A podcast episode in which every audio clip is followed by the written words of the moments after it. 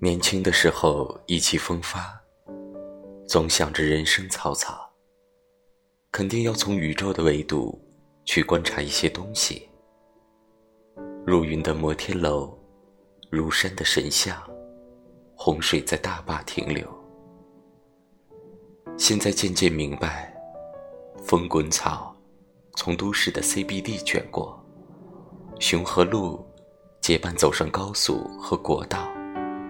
在河流里看见塑料袋、易拉罐和天鹅，也是一种体验。